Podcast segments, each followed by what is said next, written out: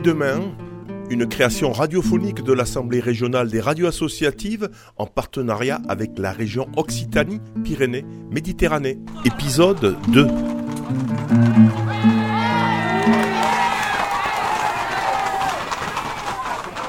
Notre culture camarguaise et taurine, comment vont-elles s'adapter? J'évoquais précédemment les dangers liés au réchauffement climatique et à la salinisation des sols.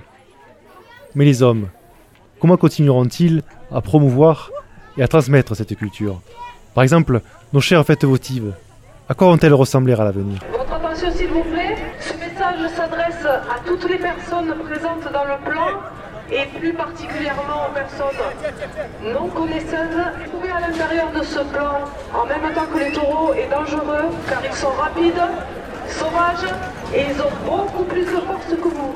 Cette tradition séculaire connaît toujours une belle vigueur, malgré les guerres, les crises de toute nature et les pandémies comme celles que nous avons vécues dernièrement. Ce moment de liberté et de joie reste très attendu d'une année à l'autre par toute une population. À l'origine, ces fêtes rendaient hommage au saint patron de la paroisse de chaque commune. Or, bien que sa dimension purement religieuse se soit diluée au cours du temps, l'effervescence qu'elle génère dans nos contrées camarguaises, et aussi plus largement languedociennes et provençales, demeure au beau fixe. Alors oui, chaque village est sous la protection de son saint patron. Et tous se fédèrent autour d'un roi, le taureau.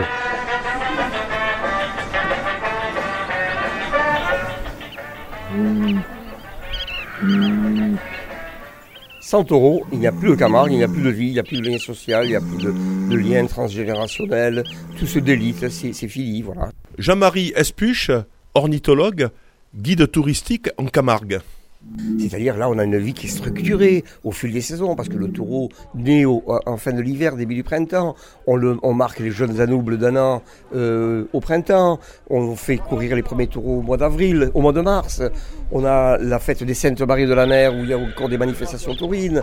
On a les fêtes de village. Tout ça est structuré dans le temps. Et l'élément moteur, l'élément principal, c'est le taureau.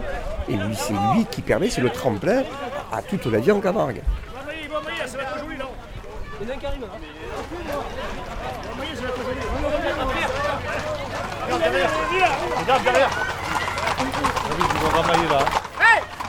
Ah oui, ils vont ramailler là, Sandra.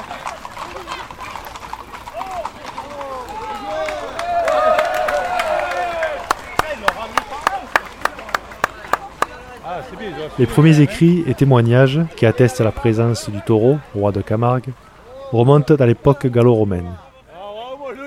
Les hommes ont toujours voulu mesurer leur force, leur agilité et leur courage face à cet animal exceptionnel qui incarne le danger de mort imminent au bout de ses cornes diaboliques.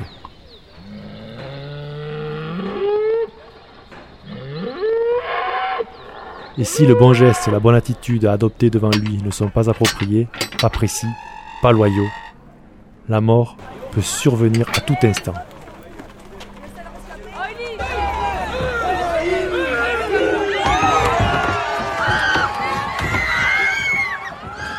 Jouer avec le taureau, c'est comme jouer avec sa propre vie.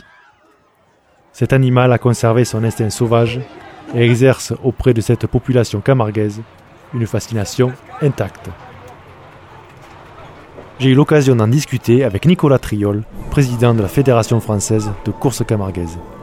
Ben, le, principe de la course camargaise, euh, si on, rem- on remonte aux temps les plus lointains, ben, c'est l'affrontement euh, entre des hommes courageux et des taureaux de Camargue qui se sont fixés dans le delta de Camargue il y a, quelques années, hein, quelques siècles même. Au départ, c'était dans les masses euh, des villages, euh, les masses des, campagnes, puis, ça s'est déplacé petit à petit euh, dans les villages, dans des plans de charrettes. Puis ça s'est structuré au travers après d'arènes en dur. Les premières arènes en dur, c'est la fin du, du 19e siècle. Et puis après, il y a la codification de la course camarguaise, c'est au début des années 20, quand euh, les, premières chartes de la course libre se sont euh, rédigées et pour arriver à, une structuration fédérale en 1975 qui a permis à la, course camarguaise d'être inscrit comme un sport authentique au ministère des Sports. Après, qui a été suivi par la délivrance d'un agrément ministériel, une délégation euh, d'État permettant à la fédération d'administrer en exclusivité la course camarguaise en tant que sport sur son territoire.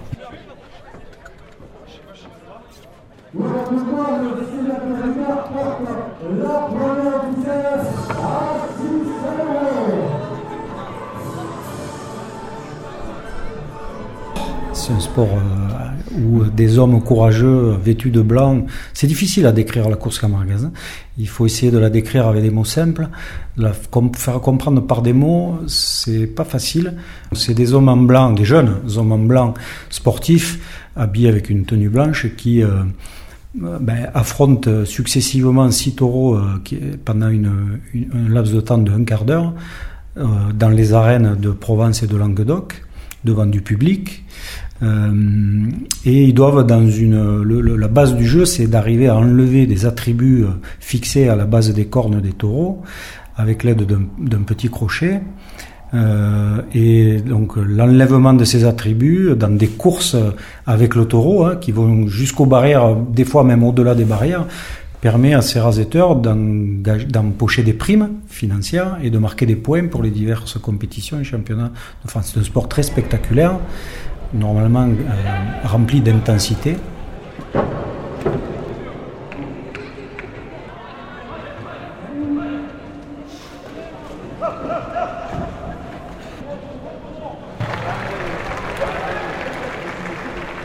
Il y a un peu d'artistique aussi, hein, puisqu'il y a des différents styles de rasetteurs. Certains qui ont des, des rasés très élégants, qui sont très beaux à voir rasetés. Il y a un côté très technique, hein, parce que la technicité pour affronter des taureaux, c'est important. Il faut comprendre le, fonctionnement du taureau. Tous les taureaux sont différents. Ils n'ont pas la même façon d'affronter les rasetteurs. Donc il faut que les rasetteurs soient aussi euh, techniques, comprennent le taureau, comment il fonctionne, comment il faut le, passer, comment il faut courir avec lui, à quel moment on doit démarrer, à quel endroit, est-ce qu'il faut le, charger, pas le charger, euh, faire, faire des rasés longs, faire des, des rasés courts, faire des reprises, ce qu'on appelle les reprises.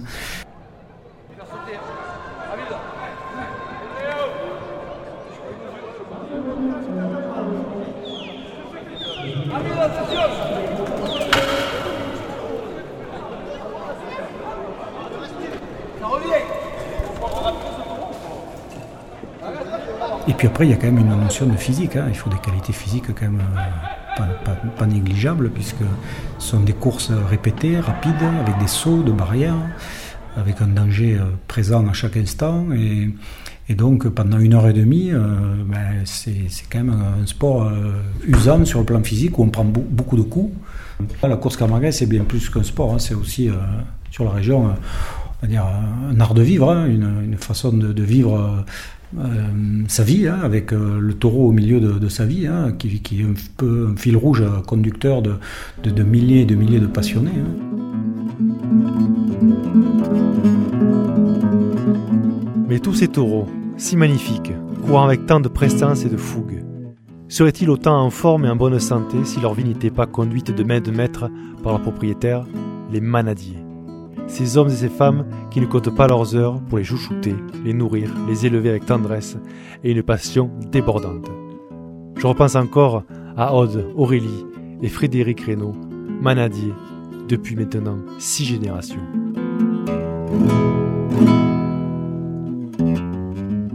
Tout nous plaît, non, vraiment. Après, euh, c'est vrai que le fait d'être euh, à cheval tous les jours, ça déjà c'est vraiment plaisant. Notre bureau c'est l'extérieur, c'est la nature, c'est donc euh, la liberté de, pouvoir monter à cheval quand on en a envie.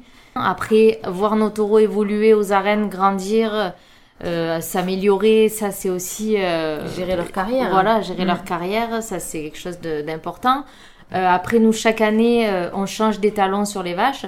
Et donc on le sélectionne sur sa, son comportement en piste et aussi sa famille. On regarde euh, voilà, ses antécédents. Et euh, quand on met un étalon euh, sur les vaches, ces produits iront aux arènes que, 3 ans, que 4 ans après, quand ils auront 3 ans. Donc du coup, c'est un, métier où il y a beaucoup de patience et beaucoup de, de suspense, entre guillemets, parce que on met un taureau, on, on saura ce que ça donne que dans, dans 4 ans, donc on saura si on s'est trompé ou pas. Enfin, donc tout ça, c'est quelque chose de vachement intéressant de suivre la génétique aussi de, mm. de nos familles euh, dans, le, dans le troupeau, quoi.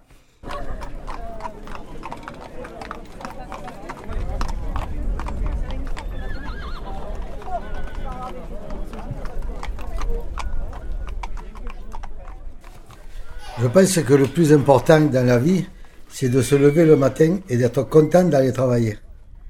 Il y a beaucoup de gens qui disent, fou, allez, c'est lundi, il faut aller au bureau. Nous, non. Nous, on se lève le matin et on est content d'aller voir nos taureaux, d'aller faire notre travail. Parce qu'on est en pleine nature, nos, nos propres patrons. Et on est dans la nature avec nos animaux et on est plus, les plus heureux avec nos animaux. Donc, le, plus important dans la vie, c'est de faire ce qu'on aime, de pouvoir, parce que certains aimeraient faire ils peuvent, ils peuvent pas. Bon, nous avons le privilège de pouvoir faire ce qu'on aime, et je pense que c'est le plus beau dans la vie.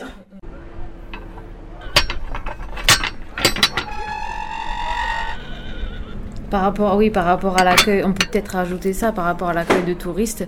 C'est vrai que, euh, en fait, l'hiver, on est beaucoup refermé sur nous. On voit personne, on est dans notre masse entre nous en famille et on apprécie ces moments-là parce que à la fin de la saison, on voit beaucoup de monde, on en a marre, donc on apprécie d'être enfermé sur nous. Et quand vient la saison estivale, le fait de recevoir des gens de leur expliquer notre métier, notre passion, de leur dire que nous, euh, euh, qui sont en élevage extensif, que les animaux sont libres, qu'ils entretiennent les paysages, que, que voilà, on les élève pas pour la boucherie. euh, on a un objectif d'élevage qui est quand même la course camarguaise. Enfin, on partage beaucoup de choses et on les sensibilise euh, du mieux qu'on peut. Et les retours qu'on a, c'est vraiment vraiment plaisant parce que les gens, ils se régalent, ils reviennent après avec leur famille ou ou d'autres amis et, et on a vraiment de bons retours suite à ces journées donc ça c'est c'est euh, c'est un régal que de partager ce qu'on aime en fait Voilà.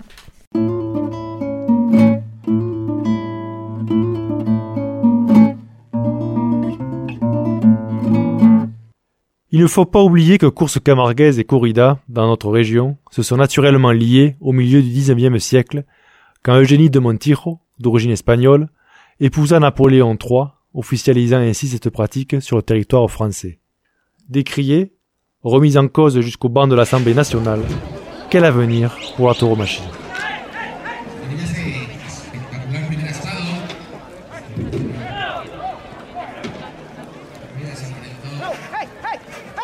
Pendant la feria des vendanges, à Nîmes, je me suis retrouvé en pleine manifestation anti-corrida pour chercher à comprendre.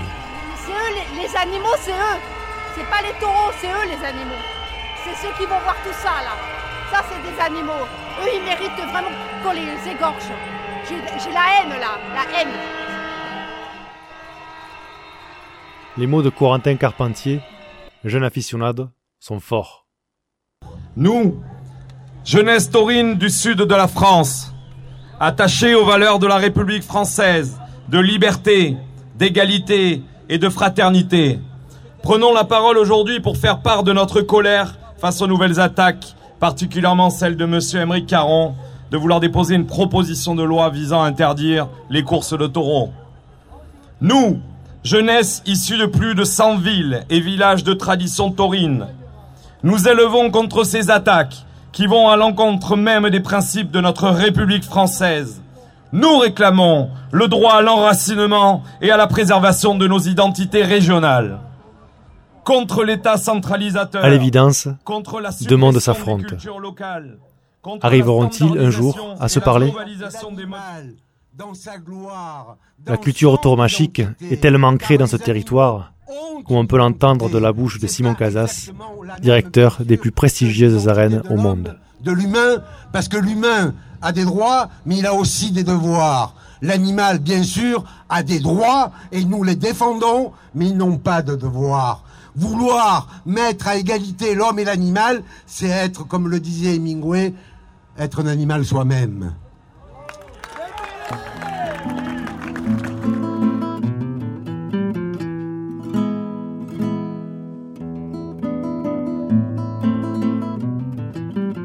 Voilà ce que j'appelle une journée bien chargée.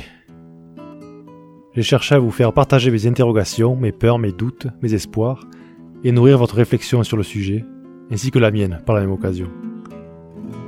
Mais je voulais surtout préparer les générations futures aux défis colossaux qui seront les leurs à l'avenir. L'avenir. Comment va-t-il s'écrire? Comment la Camargue va-t-elle s'adapter pour préserver son identité? Quant à moi, et ce jusqu'à mon dernier souffle, je vais m'endormir à la fois nostalgique et plein d'espoir. Je rêverai, en flânant dans le ciel, parcourant les beautés toujours vivaces de ma Camargue éternelle. Et, comme le disait Florine, guide naturaliste, Du coup, si on enlève le taureau en Camargue, c'est très simple. Ce qui peut se passer, c'est qu'on va avoir un paysage qui va se refermer. C'est-à-dire que le, taureau, en maintenant ces paysages ouverts, eh bien, il crée un, des paysages riches qui permet une richesse de biodiversité. C'est très simple. Quel autre euh, bétail pourrait venir en Camargue? Aucun. Aucun. Puisque le taureau et le cheval Camargue est complètement adapté à ce territoire-là. Ils ont des sabots qui sont imputrescibles. Quel autre cheval a des sabots qui pourrissent pas? J'en connais pas. On a une espèce qui est complètement adaptée à ce territoire, qui est humide, qui est en, été très salé. Il n'y a pas vraiment euh, d'autres espèces qui pourraient supporter des conditions climatiques aussi, euh, aussi difficiles. Ce documentaire fiction a été réalisé par Rive Radio Système à Vauvert et Delta FM Terre de Camargue dans le cadre du partenariat entre l'Assemblée régionale des radios associatives et la région Occitanie-Pyrénées-Méditerranée. Écriture et lecture de la narration Olivier Pince, musique originale Lionel Mistral.